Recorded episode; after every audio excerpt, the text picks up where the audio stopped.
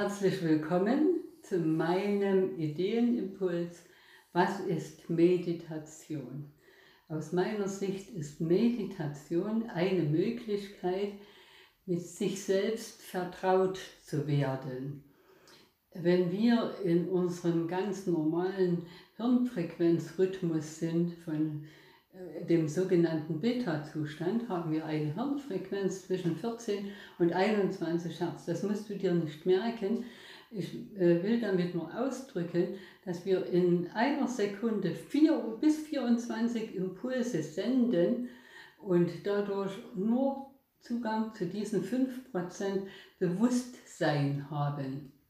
Und in diesem Gehirnzustand sind wir in der Lage, uns mit anderen Menschen zu unterhalten, ganz viel Außengeräusche zu verarbeiten und viel Reaktionen auf uns wirken zu lassen. Unsere ganzen fünf Sinne sind aktiv und halten uns auf Trab.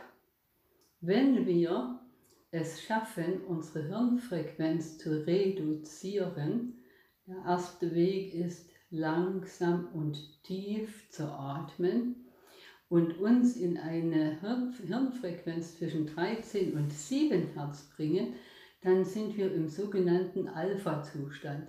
Vielleicht hast du schon mal vom Mentaltraining bei Leistungssportlern gehört oder das sogenannte Superlearning. Dazu brauchen wir diese reduzierte Hirnfrequenz.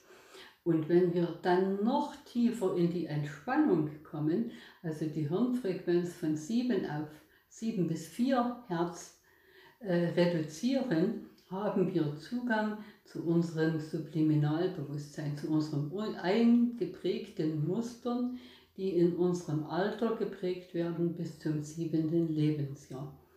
Warum ist das wichtig, in diesen Zustand zu kommen? Weil nur in diesem Zustand können wir unsere Überzeugungen und Glaubensmuster umprogrammieren, die uns sonst unbewusst steuern. Das heißt, ich habe jetzt einen Wunsch oder eine, einen Gedanken, den ich ans Universum sende, in meinem Beta-Zustand.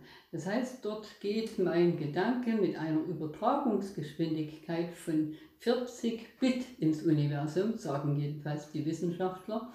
Aber habe ich einen Gegen, äh, eine Gegenidee in meinem Unterbewusstsein, saust sofort dieser Gegenpart ins Universum mit einer Übertragungsgeschwindigkeit von über Millionen Bit und kassiert meinen bewussten Gedanken ein.